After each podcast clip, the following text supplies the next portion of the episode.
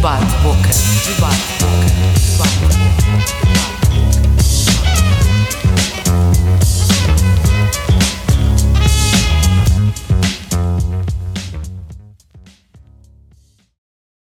Olá a todos os nossos ouvintes, sejam bem-vindos ao Debate Boca de Fevereiro, onde o nosso tema será então a autodeterminação de género dentro e fora das escolas. Como já é habitual, temos aqui um convidado contra e outro a favor dos nossos temas. A favor temos então o Hugo Ricardo, pronomes masculinos de 31 anos. Olá, Hugo. Olá. Uh, o Hugo é formado então em Psicologia pelo ISCTE e é pós-graduado em Sexologia Educacional pela Sociedade Portuguesa de Sexologia Clínica e formando de- da pós-graduação em Psicoterapia. Neste momento, o Hugo encontra-se a trabalhar em contexto escolar, numa escola profissional e em contexto clínico, colabora então externamente com o Serviço de Apoio Psicológico da ILGA Portugal, intervenção lésbica, gay, bissexual, trans e intersexo. Do outro lado, então, contra este tema, temos então como convidada Perla Lima, de 22 anos. Olá, Perla. Eh, A Perla então nasceu nos Estados Unidos, atualmente é estudante de, de licenciatura de Informática de, de Gestão na Universidade Lusófona, Eh, é descendente de angolanos eh, e considera-se cristã e já viveu em três países diferentes ao longo da sua vida. Em 15 de dezembro de 2023, o Parlamento Português aprovou então as medidas específicas que as escolas devem adotar para garantir a implementação da Lei nº 38, de 7 de agosto, aqui conhecida como então a Lei de- da Autode- Autodeterminação de Género.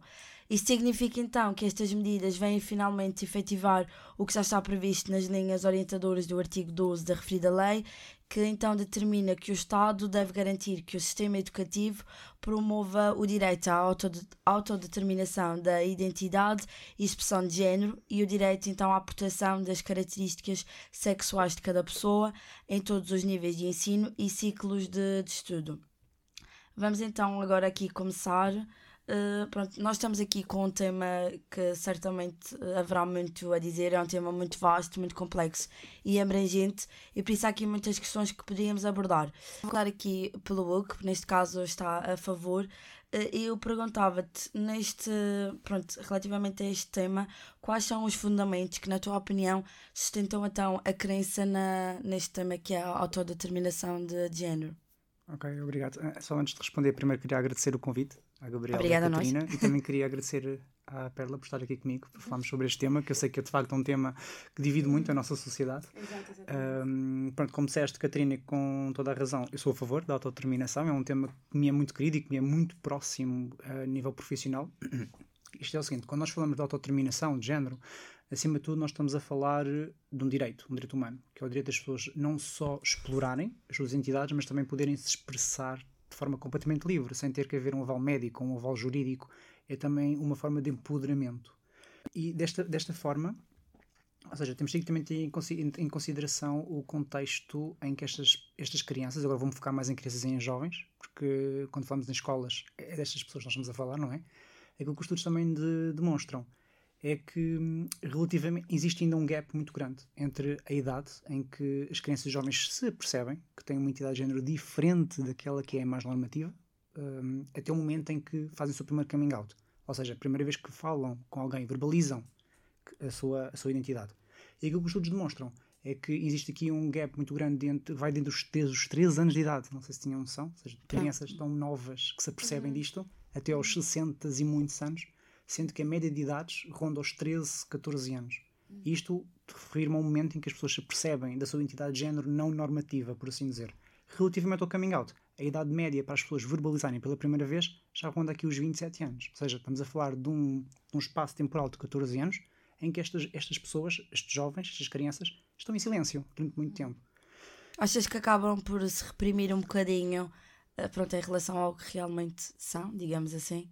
É assim, essa, essa pergunta é muito complexa, não é? Porque o- há- tem- acho que para responder a isto é preciso só damos aqui um pulo para, a para as especificidades da discriminação, com muitas pessoas da comunidade, e não falando mais de comunidade completa, a comunidade queer, e não só pessoas trans, que se refere à questão do insulto, à questão da invisibilidade e à questão do isolamento. Porque muitas pessoas da comunidade crescem sem qualquer tipo de referência. Ou seja, nós não estamos a falar de um, por exemplo, não é como ser racializado, não é como não se ter não se ter um braço, uma perna, por exemplo, ou ser cego, por exemplo, não é uma característica visível ao olho nu. E muitas destas pessoas, especialmente pré-adolescentes, crianças, crescem sem referências, não sabem quem é- com quem é podem partilhar, não sabem com quem é podem falar. Mesmo dentro de casa. Ou seja, não há como. não- é difícil conhecer alguém que tenha experiências parecidas, a menos que, ver- que- que verbalizem, mas o verbalizar acaba por ser muito temido devido àquilo que é o preconceito, a transfobia e a homofobia que se vive na sociedade. E depois também dava a questão aqui do, do isolamento, não é? Porque estas pessoas depois também têm aqui outra característica que é esta dupla estigmatização. Porque, por um lado, por sobrevivência tem-se que fugir desta discriminação que há na sociedade, mas depois, quando nós vivemos num ambiente em que hum, os termos são utilizados para definir a identidade de género, e se vocês pensarem em, pal- em, em ser-se gay, lésbica, trans, bissexual, se pensarem em sinónimos que são usados, possivelmente vão, vão separar com insultos, como gay, bicha, eh, traveca, coisas do género, nada disto são elogios de todo, e estes, estes jovens, estas crianças, acabam por se desenvolver neste contexto de insulto. Isto para, a própria definição do eu é muito, muito pesado, é muito danoso. E depois esta dupla vitimização, porque se eu cresço neste ambiente de, de, hum, de discriminação e de estigma, para além de eu ter que lidar com o estigma na sociedade, eu também tenho, eu acabo por desenvolver um estigma interiorizado, que é aquilo que se chama de homofobia e transfobia internalizada. Então a, criança, a criança e o jovem têm que saber navegar por entre estes dois meios. É que eu também, também queria referir ainda sobre isto. É que, pronto, eu estive, estive a ler um pouco sobre o assunto, estive a, a, pôr, a pôr uma par e eu percebi que houve um estudo em 2010 feito cá em Portugal em que, em que foi per- perguntado à população hum, quem é que as pessoas achavam que seriam os grupos de pessoas mais vulneráveis e que mais sofriam de discriminação. E um dos grupos que foi mais mencionado foi, de facto, as pessoas trans. Ou seja, estamos a falar de pessoas que ainda são mesmo muito, são muito postas de parte na sociedade. Sandra Perla, eu gostaria de perguntar qual é a tua principal objeção à autodeterminação de género e quais os fundamentos ou preocupações eh, implícitas então a esta oposição. Bom, eh, estamos aqui a falar de crianças e jovens e eu quero assumir que. Quero assumir, não, eu tenho a certeza, ahm, por causa também de ah, relatos e algumas pesquisas, que as crianças começam. As crianças que se sentem, não é? Sentem que são algo que. são têm um género que não nasceram, não é? Sentem-se diferentes daquilo que nasceram a partir da adolescência. A adolescência começa por volta dos 13, 14 anos, acredito eu. E eu, pelo menos falando de mim, e ahm, lá está, da experiência que eu tive vivendo em vários países, as crianças nessa idade é a fase em que nós estamos a transitar de ser criança para ser adolescente. Então nós enfrentamos muitas dificuldades porque não sabemos assim lidar com o nosso próprio corpo, porque estamos a passar por, pela puberdade e acontecem muitas coisas no corpo que nós ainda não sabemos lidar e que é tudo muito novo.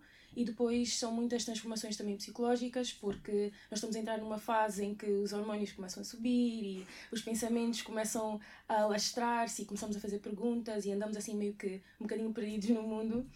E ah, somos muito mais facilmente influenciados nessa idade. Ou seja, dependendo do meio onde andamos, dependendo de que tipo de família nós temos em casa, dependendo do tipo de escola nós estamos inseridos, acabamos por nos influenciar consoante, lá está, as pessoas que nos rodeiam. Então, muitas das decisões que nós tomamos nessa fase da nossa vida ahm, acabam por ser decisões assim, sem muita experiência, sem muita maturidade, sem muito acompanhamento. São decisões que nós tomamos, prontos, né? Porque nos apetece, sentimos dessa forma e também estamos assim meio confusos e indecisos. Quando se toca na autodeterminação nessa, nessa fase, nessa idade, eu sou contra porque eu acredito que tudo bem, é normal um adolescente, um jovem estar assim confuso e se calhar, lá está, dependendo do ambiente onde ele cresceu e o ambiente em que ele está inserido, ele vai acabar por eh, inclinar-se mais para um lado ou mais para o outro, mas sem ter a certeza que é mesmo isso que ele quer, não é? Porque nós, quando somos adolescentes, lá está, tomamos decisões muito precipitadas em relação a muita coisa e infelizmente nós não temos esse acompanhamento de tipo, ou essa abertura, como o Hugo realmente falou, né? Nós não temos a abertura de conversar com os nossos pais, não temos acompanhamento psicológico, então acabamos por tomar decisões sem. ah, Achas que são decisões muito precipitadas e influenciadas então pelo Exato. meio em Sim, que nós sim. nascemos? Eu acho que sim. E depois também, para mim, também tem muito a ver com traumas ah, do passado. Porque, ah, querendo como não, muito, alguns jovens com quem eu já lidei um, decidiram, lá está, determinar o seu género através de traumas do passado, sem eles saberem. Eu tenho uma amiga, tipo, direta, não é? Nós crescemos juntas e eu estou a dizer isto, estou a dar esse exemplo porque é algo com quem eu lido no dia a dia, é alguém com quem eu lido no dia a dia. E acredito que ela não é a única. Ela, lá está, cresceu sem pai, então ela tem assim muitos traumas porque a mãe também é muito afastada e ela sofreu muito durante a infância. E por causa disso, ela, um, ela disse mesmo que não confia em, no sexo masculino. Ou seja, ela não confia de todo, não gosta, não quer tipo se envolver com eles, nada. Então, por causa desse trauma, ela aos 14, lá está nessa fase de indecisão, de confusão, 13, 14 anos, ela simplesmente decidiu que um, ela não tem género, eu acho que isso é os não binários. Não Sim, binários, isso é. género. Não binário é uma pessoa que não se identifica nem com um nem com o outro nos Ah, polos, ok. mas que navega no espectro Ah, do género. ok, Sim, ok. Seria a género. Ok, obrigada. Boa. É que eu não estou muito a par de, de tudo. Tudo bem, estamos aqui para aprender também, não é? Exato. Temos aqui o Hugo que nos ajuda com esses termos mais Por complicados. isso, obrigada. Não, não, não tinha mesmo noção, mas pronto, então a género. E ela se identifica como tal porque, da mesma forma que ela tem o trauma do pai e tal, e não quer se identificar né, com homens nem nada disso, hum, ela também tem umas, uma relação complicada com a mãe. E ela nunca teve a abertura de falar com a mãe e desabafar e tal. Então ela passou essa fase toda da adolescência a passar por determinadas dificuldades e isso acabou por determinar a autodeterminação dela, não é? Eu acredito que, lá está, os adolescentes, por norma, eu falo por mim mesma, por norma não tomam decisões muito racionais e acabam por achar que querem algo quando na verdade não, não é a realidade deles. Vamos passar então aqui ao Hugo e perguntava-te, tendo em conta que este tema tem muito impacto na saúde mental de cada indivíduo, de que maneira é que tu achas que a aceitação de- da autodeterminação de género pode então contribuir para a saúde mental de cada pessoa e em que medida o não reconhecimento da identidade de género pode então impactar negativamente, neste caso, a saúde emocional de, das pessoas? Hum, eu acho que a Perla tocou num, num- ponto muito importante para darmos o pulo aqui para, para questões de saúde mental, porque de facto há aqui várias questões, para além da adolescência, que é o que é. Sim. Que já todos nós aqui também temos, temos essa experiência, não é? Do que é que significa ser adolescente, as dificuldades, Exato. toda aquela confusão mental, emocional, psicológica, a descoberta, de Exato. facto, e as coisas acontecem. Hum, eu acho que esta questão aqui do. A Perla estava a mencionar a amiga dela que aos 13, por volta dos 13, 14 anos, descobriu-se como a género, identificou-se como a género. Aquilo é assim, eu também não venho para aqui dizer que as pessoas que são trans, ou que se identificam como trans, não há nenhuma que se arrependa ou não há nenhuma que mude ideias, porque isto acontece, de facto. A maior parte dos casos não muda, mas existe uma pequenina percentagem de pessoas que muda. Aqui a ideia da autodeterminação é precisamente isto: é dar espaço para a exploração. Ou seja, eu tenho uma criança com 3 anos que, por exemplo, sexo atribuído à nascença é o masculino, ou seja, uma pessoa que nasceu com pênis, que diz que gosta de brincar com bonecas, gosta de vestir, diz que é uma menina. A autodeterminação defende a ideia de que, ok, tudo bem, és assim, ok, vamos só explorar. Se aquilo tiver continuar, continua. Se é que não continuar, não continua. É deixar a criança explorar, sem termos que impor nada. Hum, e independente dos motivos, porque de facto uh, acho que esta questão dos traumas é, é completamente de valorizar, porque são coisas que acontecem eventualmente. Agora, que impacto é que isso tem nas questões de identidade de género? Aquilo que os estudos de facto demonstram é que estas questões acontecem e na avaliação médica é feito um despiste para perceber se aqui mais algumas questões a nível psicológico e mesmo a nível psiquiátrico que podem ou não ter algum papel naquilo que, naquilo que é o desenvolvimento da identidade de género, mas a maior parte das pessoas trans, de facto, são pessoas trans. Têm uma identidade de género trans, independentemente de outras questões a nível psicológico. E a identidade de género pode coexistir com qualquer outro tipo de questão psicológica, seja um trauma, seja uma perturbação do espectro do autismo, seja uma depressão, uma ansiedade. Até porque muito das experiências que as pessoas trans vivenciam ao longo da vida, devido à, sua, devido à natureza da sua identidade de género, torna-as mais vulneráveis a passarem por este tipo de situações. Uma pessoa trans está mais vulnerável a situações que causam traumas do que pessoas, não, pessoas cisgênero, ou seja, pessoas que não são trans. Se bem que, na verdade, todos nós temos traumas. Isto é, é geral, Sim, é, geral, é geral na população. Uhum. Quanto rel- relativamente à saúde mental em si, eh, eu já há pouco já mencionei a questão do insulto, da invisibilidade e do isolamento, que são as especificidades daquilo que é a discriminação contra pessoas queer, LGBTI+. Para além disto, nós estamos a falar de pessoas que, primeiro no que toca a certos comportamentos de risco, como eh, autolesões, ou seja, automutilações e outros tipos de formas de se magoar o próprio, estas pessoas também estão mais vulneráveis, Por exemplo, eu estive a, tive a ver uns estudos sobre este assunto e uh, recolhi uma meta-análise que demonstra que, por exemplo, o sintoma depressiva, cerca de 41,3% de pessoas queer em, demonstram sintomas de, de depressivos em contraponto com 11,8% de pessoas que não são da comunidade em termos de sintomatologia depressiva, ou seja, estamos a falar de 4 vezes mais. Isto é um estudo feito com quase 9 mil alunos da Nova Zelândia. Okay? Estamos a falar de alunos do ensino, do ensino secundário. Quanto às, às autolesões ou automutilações, estamos a falar do universo de 45,5% versus 23,4%. Relativamente às tentativas de suicídio e edição suicida e realmente concretização do mesmo, estamos a falar de uma, de uma diferença entre 19,8% de pessoas queer versus 4,1% de pessoas que não são da comunidade. Agora, passando aqui para outros dois estudos. Um estudo feito em 233 universidades nos Estados Unidos da América demonstraram que 15,8 discentes destas universidades demonstraram perturbações do foro alimentar, ou seja, anorexias, bulimias ou obesidades, uh, em comparação com 1,85%.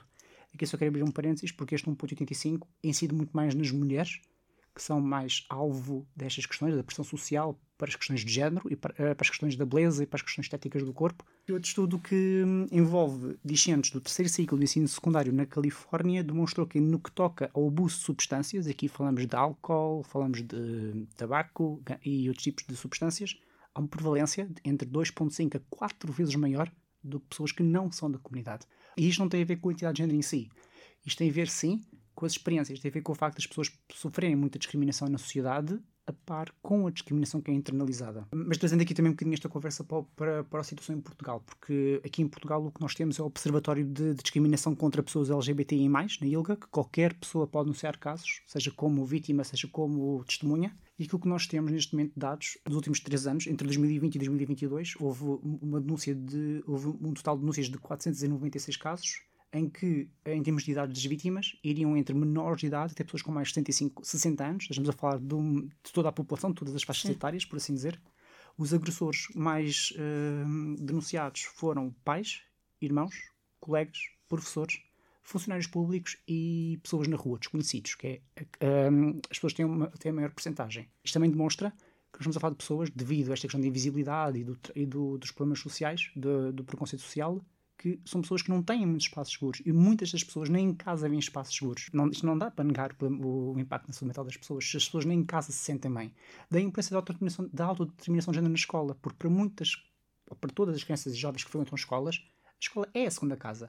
E a escola é muito mais do que um espaço para aprender, é sobretudo um espaço para socialização. As crianças aprendem a socializar, as crianças, as crianças descobrem-se na escola com os colegas e com os professores, de facto. Relativamente ao impacto, Aquilo que o Observatório nos conta é que no impacto psicológico, em 2020, 45,8% das vítimas afirmaram que tiveram um, impacto uh, bastante significativo. Em 2021, 62,6% e em 2022, 51,5% no impacto social, ou seja, que isto também leva aqui questões de vulnerabilidade social, de exclusão, de fobia, de agorafobia. Temos em 2020 34,4%, 2021 50,6% e 2022 33,3%. Aqui passar então à Perla e vou perguntar-te como é que tu achas que então a não adoção da, da autodeterminação de género pode beneficiar o funcionamento prático de instituições, como por exemplo as, as escolas ou então postos de trabalho?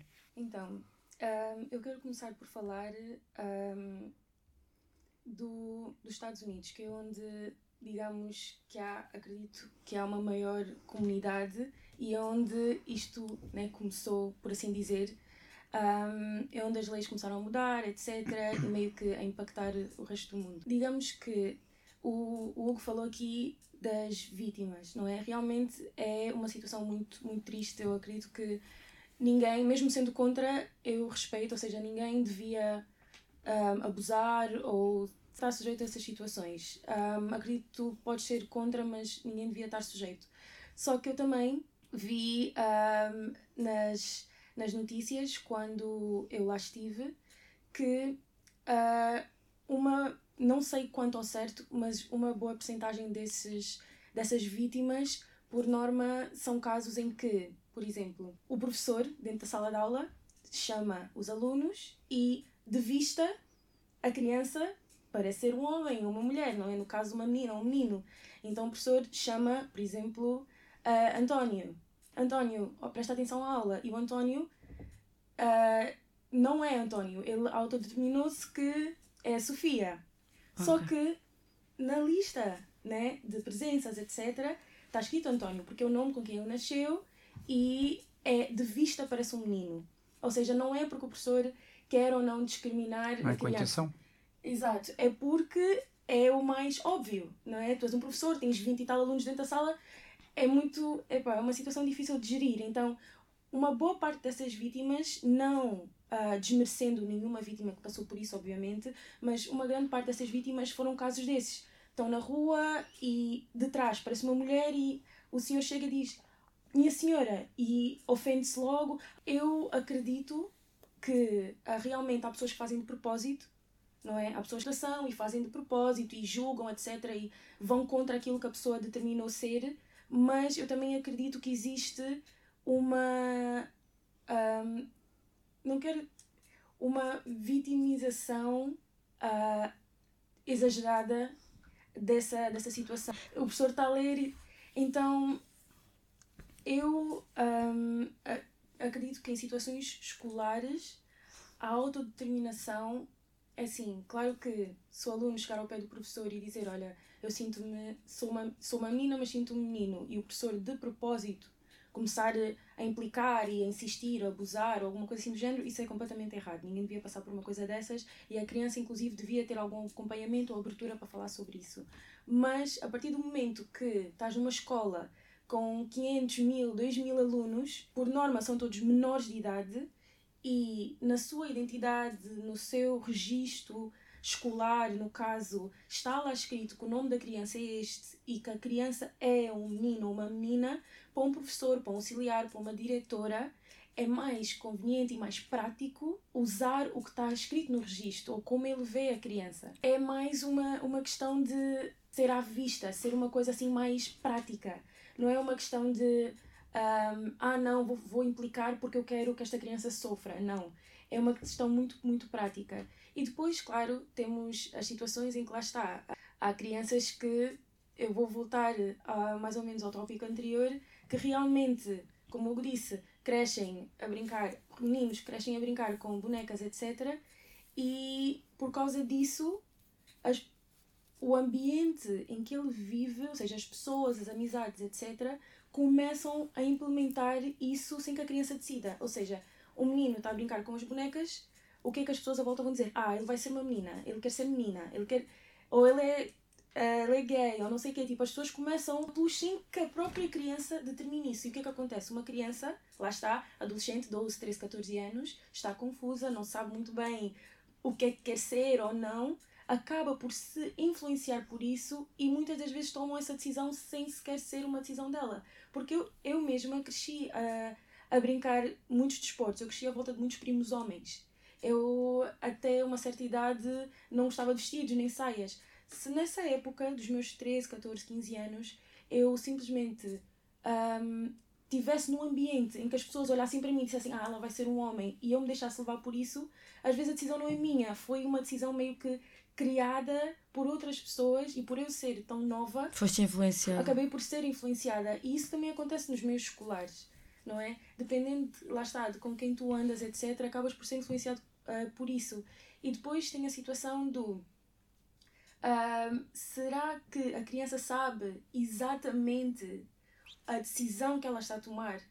Ou seja, se eu com 13 anos chegar ao pé, sei lá, de uma professora ou do, do meu pai, da minha mãe e dizer: Olha, eu quero ser menino, será que eu tenho consciência do que é que é realmente terminar-me com outro género? Será que eu sei o que é que isso significa? Ou, tipo, identifiquei-me com um certo desporto que se calhar é um desporto mais masculino e de repente eu acho que tenho que ser um menino porque por causa disso. Ou seja, até ponto é que a criança sabe realmente o que é que é autodeterminar-se com outro género e até que ponto é que nós vamos só simplesmente aceitar ou realmente sentarmos e ter uma conversa com a criança e realmente explicar o que é que é isso de trocar de género e tudo mais. Porque lá está, ah, da mesma forma que nós temos que conversar com crianças sobre todos os tópicos, né? Crianças que se tornam adolescentes, temos que falar sobre a sexualidade, temos que falar sobre, ahm, sei lá, as drogas, etc. Porque na minha escola, por exemplo, já foram lá polícias e bombeiros, etc., a falar sobre os perigos na rua, papapá, para adolescentes. Então, até que ponto é que a criança tem mesmo consciência da decisão que ela está a tomar? E, mais uma vez, hum, eu acredito que a boa parte dos casos, às vezes é mesmo por engano, não é que a pessoa tipo, esteja mesmo a querer fazê-lo de, de propósito. E depois, o menciona também em relação às, às doenças, doenças psicológicas que essa comunidade passa. Eu queria não sei se posso, mas queria fazer uma questão que é. Sim, sim. Posso? Ok. Que é um, até que ponto é que essa, essas pessoas já não tinham essas doenças e usam essa auto, autodeterminação determinação de género para fugir dessa realidade. Por exemplo, eu com 14 anos fui diagnosticada com depressão. Porque passei por muitas coisas como mulher, não é? Sei lá, fui discriminada, fui abusada, etc. E depois, por ter passado por isso, tenho depressão, tenho ansiedade, tenho algumas, alguns transtornos psicológicos e eu decido que já não quero ser mulher por causa disso. Ah, já não quero mais passar por isso, quero fugir da minha realidade, então vou ser homem. Já não basta eu ter passado isso no passado e não se calhar resolver da forma mais correta. Eu troco, não é? Decido ser homem porque se calhar ser homem é mais fácil, por assim dizer, na minha perspectiva.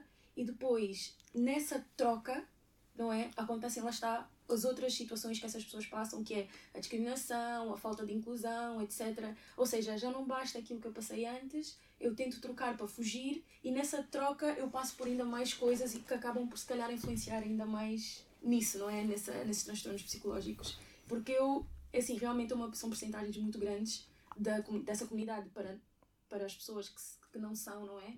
é? As porcentagens são realmente enormes e eu por acaso não tinha, não tinha a mesma noção que a diferença era assim tanta, mas até que ponto é que essas pessoas já não tinham essas, esses transtornos psicológicos antes de se autodeterminarem?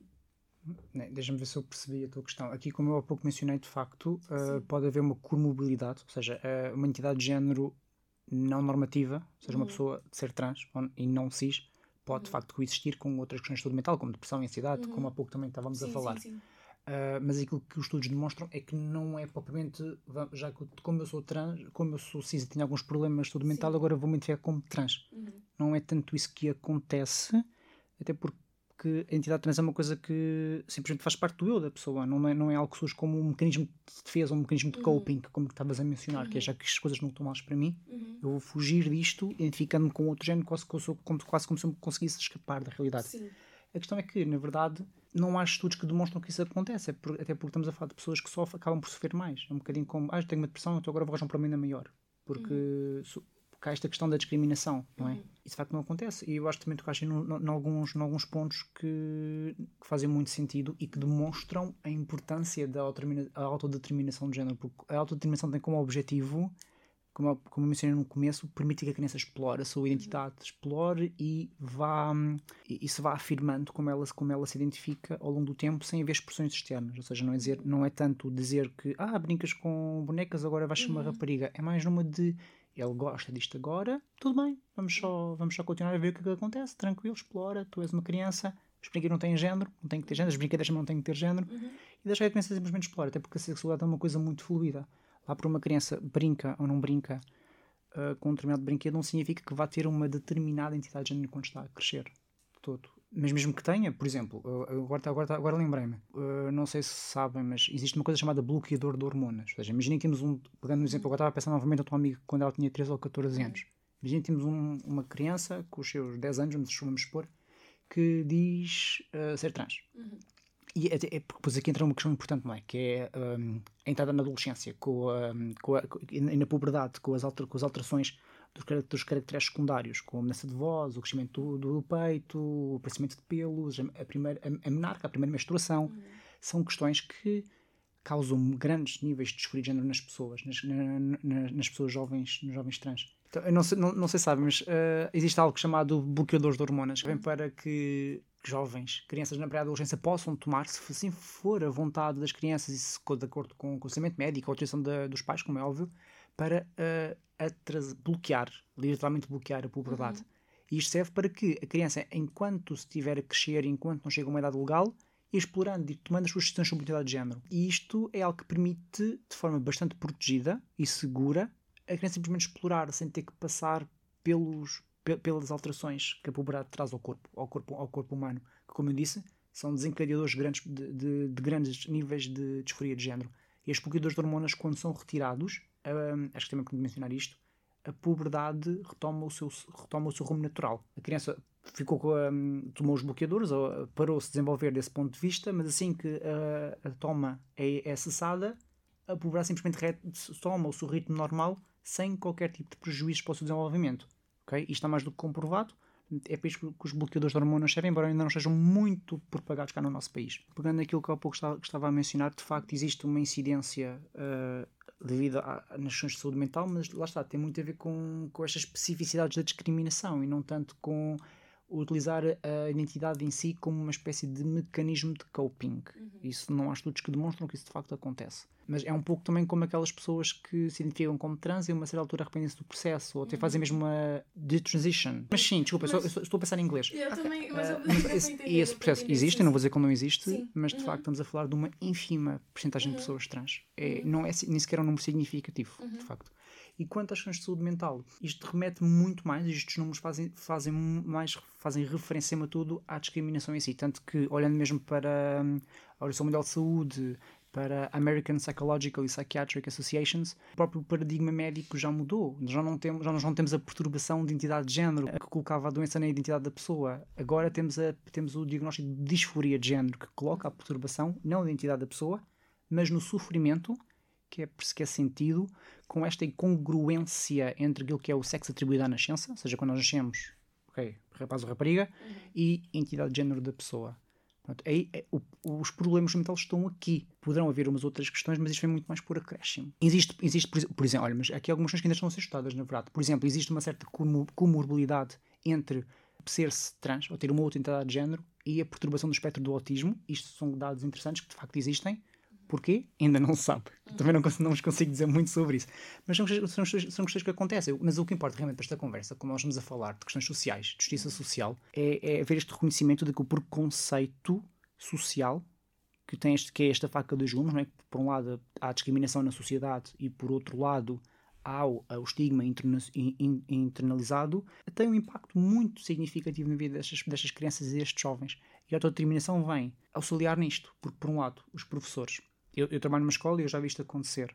Professores que são mais uh, aderentes, são mais em, uh, empáticos e que respeitam os nomes e os pronomes escolhidos, e outros professores que fazem cara feia. Já vi isso acontecer. Uhum. Em, em, relação a isso, eu tenho uma questão que eu acho relevante então colocar já, Sim. já que estás a tocar aí na, na questão dos professores e das escolas. Eu perguntava-te que no que toca à educação inclusiva, lá Sim. está, como é que tu achas que este tema da autodeterminação de género podia então contribuir para uma promoção de educação inclusiva e sendo que tu, pronto, já estavas aí a referir, colaboras em contexto escolar numa escola profissional, certamente que poderás dar algum exemplo uh, desta, destas práticas educacionais e também como é que acreditas que, que os alunos pod podem ser, eh, de certa forma, apoiados quando há assim algum caso pronto, mais frágil Sim. Em que se sentem mais vulneráveis. Okay. Eu queria começar por pegar, eu, para pegar nessa, nessa pergunta, primeiro eu queria pegar naquilo que a Perla há pouco partilhou, que é esta questão do, do professor tem sala de aula, não se apercebe uhum. e engana-se, de facto acontece. Tem um impacto na mesma na criança, especialmente em jovens e crianças que sofrem mais com disforia de género, podem ter impacto. Eu, eu trabalho com pessoas jovens trans dentro, dentro, tanto dentro como fora da escola, na verdade, e há formas diferentes de sentirmos e de reagirmos a, a, a estes acontecimentos mas isto também revela muito aquilo que é a falta de formação nesta área, porque eu preciso de saber, eu preciso de aprender para melhor respeitar as pessoas. E claro que há espaço para erros. Portanto, aquilo que eu digo sempre é que uma das questões para isto é mesmo corrigir-me, pedir desculpa se for necessário e segue em frente, está feito, na boa. Achas que há falta de ações de sensibilização, Sim. como a Perla dizia, em relação às drogas e, e outros assuntos, existe muito, mas talvez em relação a este assunto é uma coisa que está em falta? É assim, primeiro, é, basta olhar para os currículos dos, do, das licenciaturas, tanto em medicina como em psicologia, não se fala disto. Eu comecei a falar disto no meu mestrado porque é um tema que eu fui buscar, um tema que me interessava. Foste à procura. Sim, e mesmo em termos de, depois, depois mais a nível de pós-graduações. Em medicina também não tem isto. E olhamos para por causa dos professores. Os professores, de facto, como a Perla estava a dizer com toda a razão, os professores estão sozinhos por uma turma de mais de 20 alunos. Às vezes chegam, chegam até perto dos 30, de facto não é fácil. E tem um trabalho muito grande, tem muita coisa para fazer, há muitos olhos têm que andar a vigiar tudo e mais um par de botas ao mesmo tempo. E é difícil. Mas juntamos a isto, esta falta de formação adequada para pessoas, para agentes educativos, então estamos ainda por mais em risco estes jovens. porque a disforia de género tem um impacto real na, na, no sexo destas crianças. E a autodeterminação de género, nós, como sociedade, defendermos, apoiarmos e concretizarmos, permitirmos que exista esta autodeterminação de género, também é fazer este trabalho com as escolas, também é permitir que haja formação. E isto, com isto, reduzir este tipo de, este tipo de, de acontecimentos. Até porque a autodeterminação de género não pode, não pode simplesmente ser ignorada no que toca à educação inclusiva. Até porque, por definição, nós, quando falamos de educação inclusiva, estamos a falar de um modelo educativo que defende o acesso, a participação e a aprendizagem de todas as pessoas estudantes, independentemente das suas características e das suas necessidades. Logo, por definição, falamos também de estudantes trans, independentemente da sua idade. Se nós queremos, acima de tudo, combater o absentismo escolar, o abandono escolar, que são temas que já são muito falados desde os primórdios da educação no nosso país, temos de ter em consideração e temos que estudar. Isto é, é falado, é, está mais gostado, temos que partilhar esta informação, temos que tomar consciência do, do impacto que a disforia de género tem na escola, porque de facto, quando, quando estas pessoas estão em contexto escolar, estão em sala de aula e passam por episódios de disforia de género, e a disforia de género pode, pode ser despoltada, mesmo sem intenção, pode ser despoltada por um colega ou um professor que se enganou, que às vezes acontece. Quando nós, às vezes, nós, faz, quando nós damos misgendering, que nos enganamos a, a rotular, entre aspas, o, o género daquela pessoa, há pessoas que fazem de propósito, há pessoas que fazem sem querer, acontece, de facto, mas isto tem um impacto na, na, naquelas pessoas. E pessoas que sofrem de de género em contexto escolar estão muito mais vulneráveis, não só para o absentismo escolar, como também para o próprio abandono completamente do ensino, como eu também já vi acontecer na minha prática profissional. E como é que achas que então a educação poderia agir, digamos, então para prevenir que esses casos pronto, de desistir da, da escola ou até uma forma de inclusão, digamos, como é que achas que a educação poderia trabalhar esse aspecto de forma que os alunos no fundo se sentissem iguais aos outros, não é? Sim, eu acho que as novas diretrizes para, para a lei da autodeterminação são, já, já, já dão muitas luzes sobre este assunto. Ou seja, nós temos que criar espaços inclusivos na escola e criar espaços inclusivos significa uh, não coisas, coisas como a casa de banho. Uh, Sim, já vamos falar dessa decorar, parte. Decorar espaços com simbologia para a pessoa quando chega a perceber, ok, eu aqui, sinto, aqui estou num espaço seguro. Canais de comunicação para que possa ser uh, relatada alguma situação de bullying queerfóbico, dar formação aos técnicos, aos agentes educativos, sejam professores, funcionários, uh, psicólogos, por aí fora, para saber como agir, como trabalhar estas questões com, com, a, população, com a população escolar inteira, também, também com a família, porque a família também é muito, também é muito importante em todo este processo. Na tua opinião, Perla, qual a, a relação às tradições culturais ou religiosas, quando nós falamos de autodeterminação de género, qual é que achas que é a posição destas tradições? E será que o acreditar neste tema pode de alguma forma influenciar ou desafiar aquilo que já está pré-definido e que é visto como correto? Este, este tópico da, da religião, digamos assim, é sempre, lá está, um tópico assim um bocadinho controverso, né? Justamente dentro deste dentro deste outro tópico que é o principal que nós estamos a falar, mas a partir do momento que há uh, uma determinada tradição ou cultura dentro de um seio familiar, a criança acaba por crescer nesse meio e isso causa sempre um certo impacto na criança não é ela acaba por lá está acompanhar e seguir por norma né numa grande parte dos casos a mesma cultura e a e a mesma religião que, que os pais, os familiares, etc. E obviamente que uma coisa que eu sou realmente contra é, um, falando como cristã, não é? É contra o. Vou usar essa expressão, mas pronto, né? Deus aceita-me como sou, não é? E se eu me sinto assim é porque ele me criou dessa forma. Então as pessoas acabam sempre por usar este statement, né? esta, esta frase quando se toca a religião e tudo mais. E eu sou completamente contra isso. Porque sim, há uma, pelo menos no ambiente em que eu estou inserida, não é? Há uma aceitação, ou seja, se tu quiseres, seja lá como te identificares, frequentar a igreja, etc., ou uh, não só a igreja, mas outros ambientes religiosos, uh, sem ser o um ambiente cristão, tu deverias ser bem-vindo, mas não com o intuito de chegar lá e continuar a agir uh, dessa forma. Ou seja, da mesma forma que nós vamos para um hospital para sermos tratados ou para uma escola para sermos educados, ninguém entra e permanece da mesma forma. Não sei se estou-me a fazer uh, entender.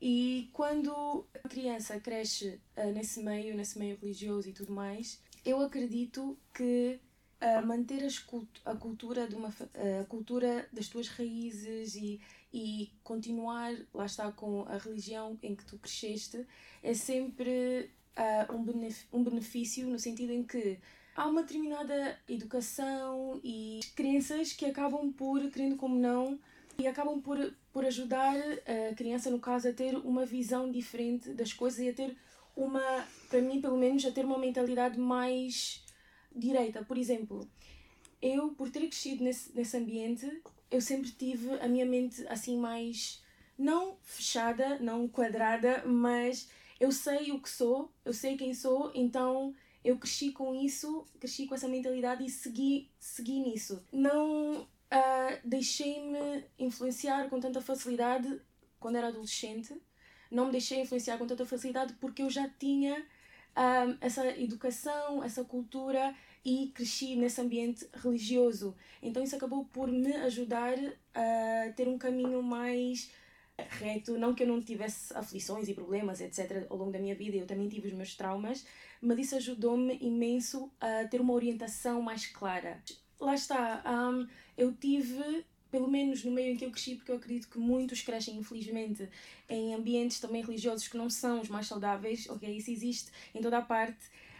Um, eh, eu acredito também há muitas pessoas que acabam por infelizmente ter traumas desses ambientes mas falando assim de uma forma uh, pessoal e, e, genérica das pessoas com quem eu cresci, com que eu convivo no dia a dia e que eu vejo também através das redes sociais, etc.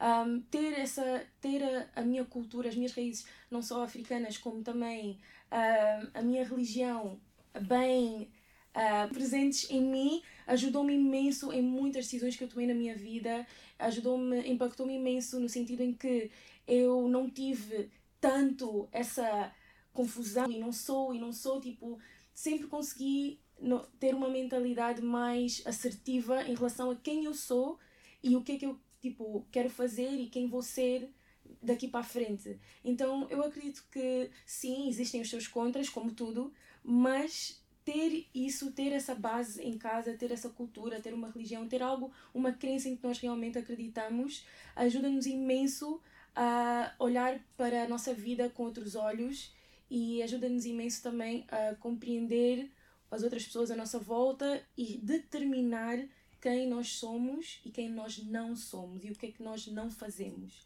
Então, uma criança que cresce nesses ambientes acaba, acaba por uh, não não ter tanta indecisão em relação, lá está, falando neste tópico, ao seu género, etc., porque ela já cresce num ambiente em que as coisas estão mais determinadas. Ao meu ver, eu acho que é positivo, claro que se o ambiente for positivo, né? porque existem vários casos de ex-cristãos e ex-outras outras religiões que realmente acabam por eh, sair desse ambiente porque, infelizmente, não cresceram num ambiente tão bom como deveria ser, mas um, que tem um impacto positivo e que teve um impacto positivo tanto na minha vida e como na vida de muitas pessoas que eu conheço, é uma realidade. E depois tem também o facto de, daí eu ter perguntado antes se as pessoas não tinham trauma, alguma coisa anteriormente, porque as pessoas usam várias escapatórias, não é? Para fugir da sua realidade. Ou seja, usam, sei lá, coisas negativas como a droga, etc., coisas positivas como praticar desportos radicais, etc., para fugir daquilo que é a sua realidade, da confusão que é a sua vida ou dessa meio dessa indecisão. E daí eu ter perguntado se não é não era o caso de algumas crianças já estarem a carregar coisas do passado e simplesmente decidirem que ok, eu não me sinto bem na minha pele, não me sinto bem naquilo que eu estou a fazer e como não tenho uma base firme em casa de olha, isto é assim, assim, assim, isto faz-se assim, assim, assim, não tenho um acompanhamento firme, acabam por meio que, sei lá, cair do lado errado ou tomar as decisões que mais tarde realmente impactam a vida adulta. E depois, voltando um bocadinho para trás, eu queria falar, tipo, muito rapidamente sobre a, a maturidade. O facto de uma criança crescer com uma família com boas bases, não é? Uma família que realmente acompanha e fala e conversa, essa criança acaba por ter uma maturidade diferente das crianças que se calhar eh, cresceram num ambiente mais instável. E essa maturidade acaba por ajudar a criança a tomar decisões mais fixas. E eu acredito que entre os 13 e se calhar até aos 18, nós ainda não temos maturidade nem, como é que posso dizer, mentalidade para tomar esse tipo de decisões, porque realmente uh, a, a autodeterminação é uma é um tópico assim um bocadinho mais pesado e é uma decisão que vai impactar a criança para o resto da vida, tal como outras decisões que a criança pode ir tomando. Então, como é que uma criança de 13, 14, 15 anos não pode, por exemplo, começar a conduzir até aos, a partir dos 18, só pode começar a conduzir a partir dos 18, só pode beber álcool a partir dos 18, só pode. Ou seja, existe uma idade para tudo, exceto para a autodeterminação. E essa era a questão que eu queria colocar aqui para o Hugo. Será que uma criança de 13 anos que não tem maturidade para viver sozinha, não tem maturidade para uh, trabalhar, não tem maturidade para beber, para conduzir, ou seja, tomar essas decisões, não é? Que, que acabam por impactar a vida de uma pessoa, será que essa criança tem mesmo a maturidade de decidir não, quero ser isto ou quero ser aquilo? Porque as crianças são muito indecisas. Eu falo por mim, por crianças com quem eu lido, eu sou a mais velha na minha família, uh, sou a primeira neta, a primeira filha, primeira sobrinha, a primeira tudo. Ou seja, os meus primos todos parte de mãe são mais novos do que eu. Então eu vejo a indecisão neles. Um dia querem fazer futebol, no dia seguinte já querem fazer basquete, amanhã querem ser bombeiros, no dia seguinte querem ser doutores, Ontem o meu irmão queria ser biólogo, hoje já quer ser um super-herói. Tipo, eu sei que isto é um exemplo muito. Estão a perceber? Mas, tipo, até que ponto é que a criança não está simplesmente tipo, ah, hoje eu quero ser menina, amanhã eu quero ser homem, amanhã. Tipo, até que ponto é que a criança realmente sabe a decisão que ela está a tomar e não é só tipo uma fase de indecisão ou de confusão que depois já passa, tipo, para a frente. O meu irmão, se ele decidir ser eu sei que isto é um exemplo muito vasto, mas imagina que o meu irmão, ele tem 12 anos, quer ser bombeiro. Ok, a minha mãe tira-lhe da escola e começa logo a treiná-lo para ser bombeiro, aos 12, 13 anos. Uh, corridas, apagar fogos, treinamento, tipo, se calhar não tão pesado como os adultos, mas começa já a treiná-lo para ele ser bombeiro. Ele vai meter na cabeça, ok, eu vou ser bombeiro. Não tem outra saída. Então, prontos, já que os adultos, já toda a gente está a dizer que, eu, que é isto que eu vou ser, então, prontos, vou começar a treinar para ser bombeiro vou crescer, vou ser um bombeiro e se calhar vou ser infeliz porque chego aos 16, 17 anos e já, afinal não era isso que eu queria. Afinal já não era isso que eu queria, já não era essa profissão que eu queria seguir, mas como aos 12 anos eu decidi que queria fazer esta profissão, a minha mãe começou a treinar-me, o meu professor começou a dizer, olha, sai da escola, vai começar a treinar para ser bombeiro. Ou seja, a criança não consegue, na minha opinião, uma criança não consegue tomar decisões tão pesadas cedo. Bem, eu acho que a conversa está a ganhar outros contornos no sentido em que, por exemplo, a questão dos traumas e bagagem toda a gente tem, pessoas cis Sim. Uhum. também. Ou seja, claro. não é isso que determina a entidade de género das pessoas. Uhum. Relativamente a esta, estes limites de idade, para conduzir, para votar, para uhum. por aí fora, até mesmo agora para a escola, né? porque a própria idade para a, para a escola obrigatória foi alterando consoante os anos. Sim. Isto é tudo feito com base em estudos. Primeiro tem que haver um número para a lei, para que haja regras, para que haja uma legislação que determine como é que as coisas devem ser feitas e, e devem, devem de facto acontecer, uhum. sempre, em prol de, de, sempre em prol do superior interesse da criança. Mas quando nós nos falamos de identidade de género, nós não estamos a falar de coisas tão superficiais, entre aspas, como conduzir, o votar ou trabalhar, e embora eu perceba é, é o argumento da maturidade, uhum. porque a identidade de género é um sentimento muito íntimo da pessoa, é algo que existe para além da maturidade.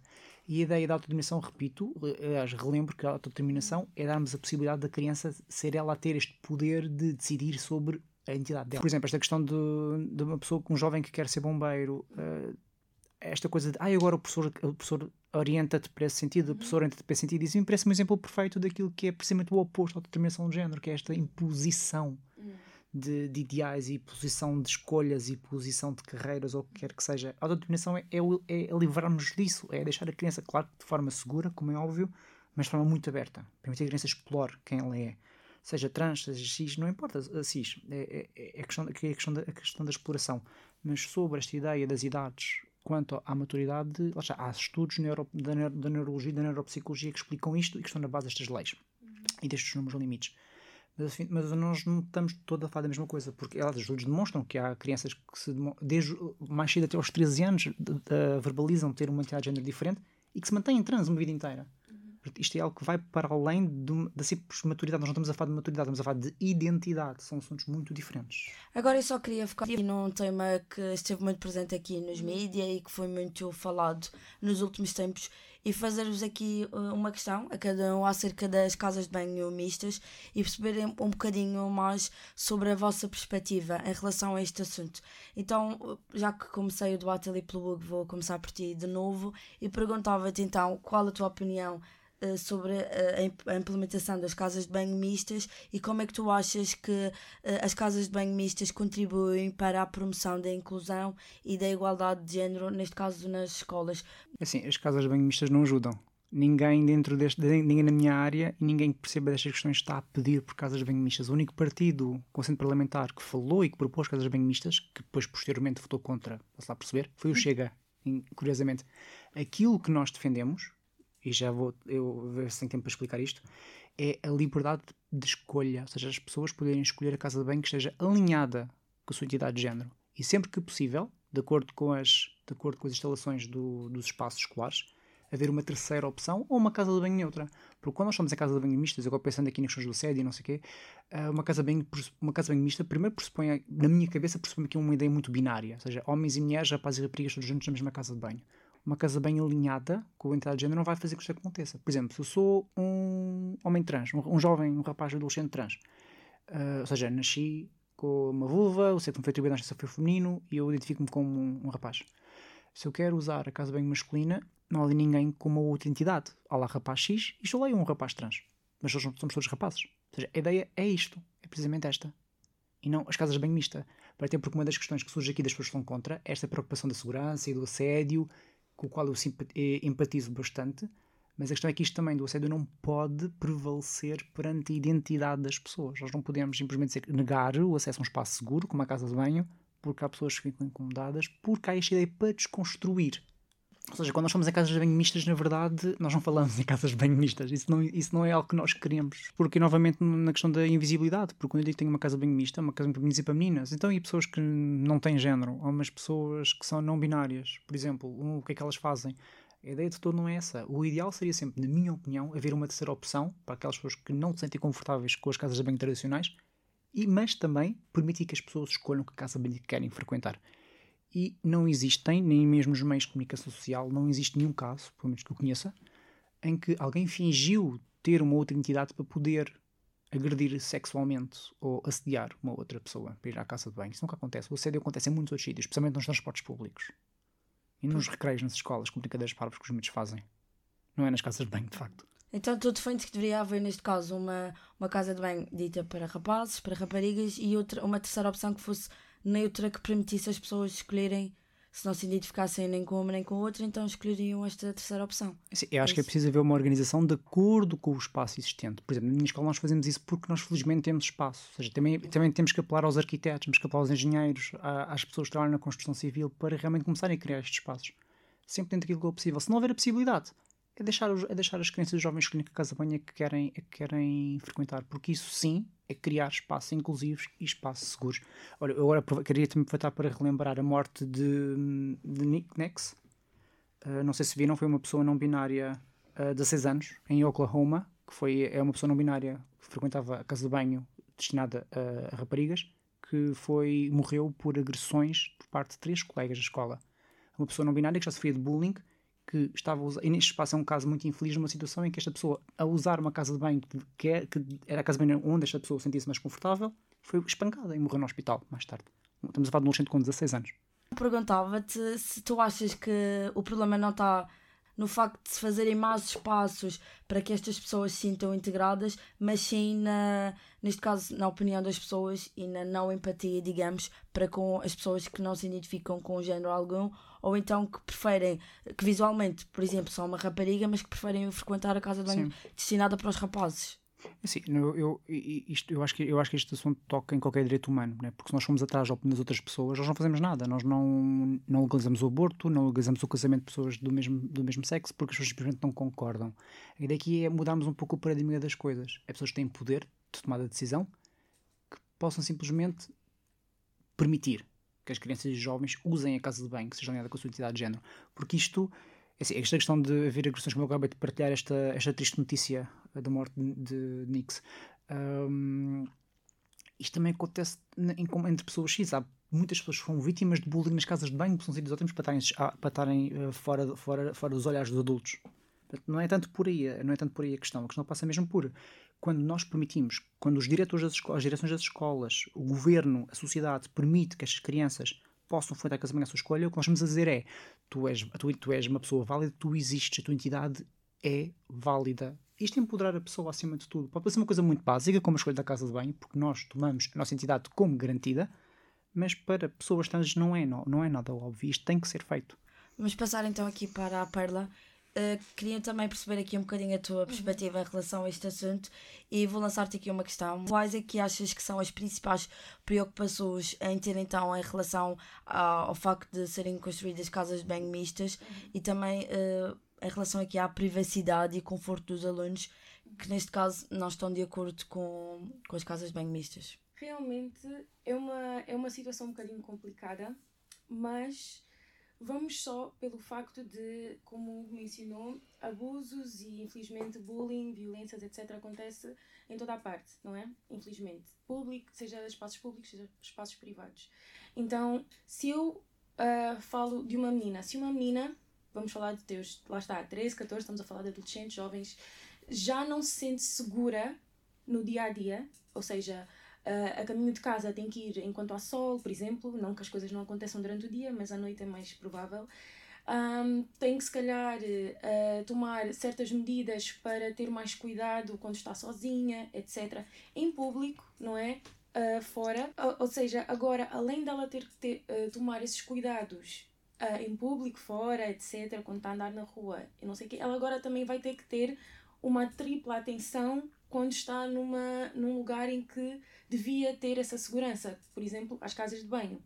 Não que ela pode nunca ter passado por isso, pode nunca ter sofrido isso, mas só o facto de eu, como mulher, ou, ou essas jovens meninas, como adolescentes, estarem lá está nessa fase de puberdade, de confusão, de indecisão, etc não se sentirem seguras fora e agora também não se sentem seguras dentro, acaba também por impactar o dia a dia delas, ou seja, já ficam sem vontade de ir para a escola, ficam sem vontade de ir à casa de banho de todo, ou seja, preferem segurar, preferem aguentar, fazer em casa num lugar que é mais seguro. Vai impactar não só a segurança, mas também a mentalidade das. Eu falo de mulheres, mas também há, há homens que infelizmente também já passaram por situações desagradáveis.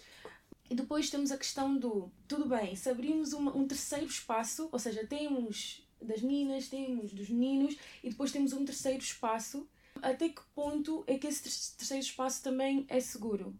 Porque, querendo como não, dentro do terceiro espaço também podem, pode entrar qualquer pessoa. Ou seja, tem das meninas, só entram meninas, tem dos meninos, só entram meninos. Ok, eu como menina, né, cis, eu vou entrar apenas no das meninas, mas até que ponto é que esse terceiro espaço, caso as escolas, etc., decidam abrir esse terceiro espaço para a segurança, até que ponto é que esse terceiro espaço é realmente seguro? Há muito tempo para cá, eu vi um caso que apareceu, foi aqui em Portugal, de um pai que estava um, no supermercado, não sei se foi no continente, foi mesmo aqui em Lisboa, e que ele estava a passear com a filha. E um, a filha decide que quer ir à casa de banho, larga a mão do pai e vai para a casa de banho. Só que o pai não, não se apercebeu. Ele, quando olhou, a filha não estava lá. Então foi à procura, procurou, procurou. E o que é que aconteceu? A filha realmente foi à casa de banho, só que entretanto entrou. Ou seja, a casa de banho era uma casa de banho para mulheres. Mas entrou um homem. O homem entrou lá, viu a menina entrar, entrou. E infelizmente a menina sofreu de assédio, de abuso dentro da casa de banho. E não era uma casa de banho em que é neutra ou mista, etc. Ou seja, se as pessoas, se as pessoas já sofrem com essas situações, com essas inseguranças, em casas de banho que já estão determinadas para um género ou para o outro, eu, muito sinceramente, não quero sequer imaginar um terceiro espaço que é neutro, onde qualquer pessoa pode entrar e sair. Nós sofremos, ou seja, as pessoas sofrem, mulheres sofrem fora, infelizmente, como eu disse antes, em público, em espaços abertos, durante o dia, à noite, nas esquinas, transportes públicos, como o Hugo mencionou aqui, infelizmente, acontece imenso. Ou seja, se nós já não nos sentimos seguras em espaços públicos, em espaços abertos, agora estão a abrir mais uma porta, mais um lugar em que nós vamos nos sentir ainda com mais medo, mais inseguras, mais uh, retraídas e acabamos por uh, não querer, uh, lá está, utilizar esses espaços por causa disso. E depois, como crianças, as crianças muitas das vezes não têm bem essa noção, ou seja, isso ia ter que ser ensinado, ia ter que levar um processo muito maior, porque as escolas iam ter que indicar aos jovens, aos adolescentes, que eu acho que também por acaso é certo, um, que olha, este é meninas, este é meninos, este aqui é neutro. Neutro significa isto, isto, isto, isto. E vocês têm que ter cuidado, e não pode isso, e não pode aquilo. Só que lá está, os adolescentes não têm essa medida, não têm essa atenção. Então, vai uma menina, ela está aflita, bom, entrou na casa bem de, de neutro, de uh, casa bem neutra. Entretanto, tem um monte de rapazes aí, eles por acaso estão atentos, viram, entram dois, três, casa banha neutra, entram também. Tipo, há muitas situações que nós infelizmente não podemos evitar, mas que ao abrirmos essa porta acabamos por realmente dar eh, essa abertura para que haja, querendo como não, para que haja isso. Eu vi aqui uma notícia que não foi cá em Portugal, foi em Essex, que uh, três meninas entraram por uma casa de banho uh, supostamente uh, mista e duas saíram uma ficou lá dentro porque não tinha terminado de fazer o que tinha a fazer e ela realmente foi uh, atacada por um, pode-se dizer homem, né? já um, um uhum. miúdo de 17, 18 anos. Dentro dessa escola, eles decidiram tomar essa iniciativa de, de inclusão e de abrirem espaço e não sei o quê. Uma coisa que eu concordo com o Hugo é que ele disse que realmente isso de misturar as casas de banho e não ter sequer espaço para as pessoas que já estão determinadas né, como menina e menino é ridículo eu acho que não devia haver um espaço único para toda a gente. Devia realmente haver uma certa separação, mas acaba por existir um perigo de qualquer das formas. É, é assim, aquilo que o, dos espaços neutros, acima de tudo, falamos de casas bem privadas. Ou seja, por exemplo, na nossa escola, é, o, o, terceiro espaço, o espaço mais neutro, é uma casa bem individual. Ou seja, a pessoa pode entrar, fecha a porta, tranca e está lá dentro, uhum. trata de si e depois sai. Não é uma casa bem como as outras em tem várias divisórias, uhum. urinóis, o que quer uhum. que seja. É uma casa bem individual. Eu acho que é a diferença entre as mistas e, e as. E, as uhum. e, e sim, é, é, a diferença entre a casa bem que é mista e a casa bem que. Sim, a qualidade à escolha. Sim. Na casa bem mista, lá está, como há pouco mencionei, entre pessoas de qualquer entidade uhum. de género. Quando damos escolha, não. Nesse tipo de situação uh, em que, em que ah, temos raparigas numa casa de banho e de repente entra um rapaz que agride sexualmente uma delas. Uhum é assim, eu não conheço histórias dessas em Portugal, na minha escola nunca aconteceu de facto, uhum. e isto não acontece quando, quando isto não acontece porque não há casas de banho mistas. Eu não, uhum. Porque quando nós deixamos que, os nossos jovens, os nossos jovens trans escolham casa de banho, dentro daquela, dentro daquela casa de banho estão pessoas com a mesma entidade de género. Não estão homens, nem estão mulheres, não estão raparigas ou rapazes. Uhum certamente que haveriam muitas mais coisas a falar acerca deste assunto e por isso vou pedir aqui uma breve conclusão, tanto do Hugo eh, que está a favor como a Perla que está contra, para então encerrarmos o nosso debate. Quem é quer começar? O Hugo? Perla? Você não tem problema. Olha, eu queria concluir isto com, para já, uh, agradecer esta oportunidade e agradecer pelo facto de eu estar a debater com uma pessoa que conversa e não discute que sabe realmente o que é que significa uh, ter e ser, uh, estar presente num debate. Acho que foi um debate relativamente saudável e eu. A minha ideia não, não mudou, eu continuo a ser contra, mas aprendi muita coisa, muitas percentagens e números que eu realmente não sabia. Eu acho que é sempre interessante nós, apesar de termos uma a ideia fixa daquilo que nós acreditamos, ter por outro lado uma mente também aberta para realmente não é perceber o outro lado e entender. Então, isto foi também um debate assim um bocadinho mais educativo e e eu gostei, gostei imenso por acaso. Obrigada, Perla. Eh, passamos então para o. Sim, obrigado também. Uh, por, uh, obrigado também à moderadora, a Catarina e à Gabriela, por nos terem convidado, uhum. como agradeci também no começo, e obrigado uhum. também à Perla podemos ter aqui passar um bocadinho juntos, uhum. juntos a conversar sobre este assunto.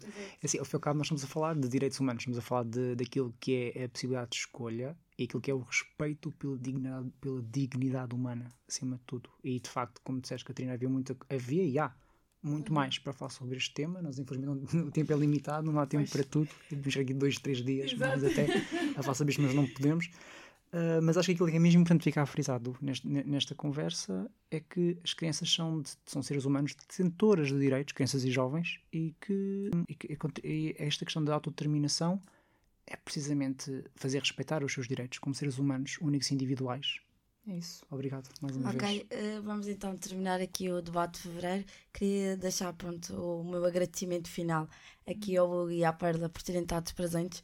Acho que foi uma conversa muito fluida e como a Perla disse, não estamos aqui a discutir, estamos pois. a falar sobre um tema uhum. e a educar no fundo, que é o mais importante. E pronto, esperamos que tenham gostado e voltamos para o mês de março. Obrigada!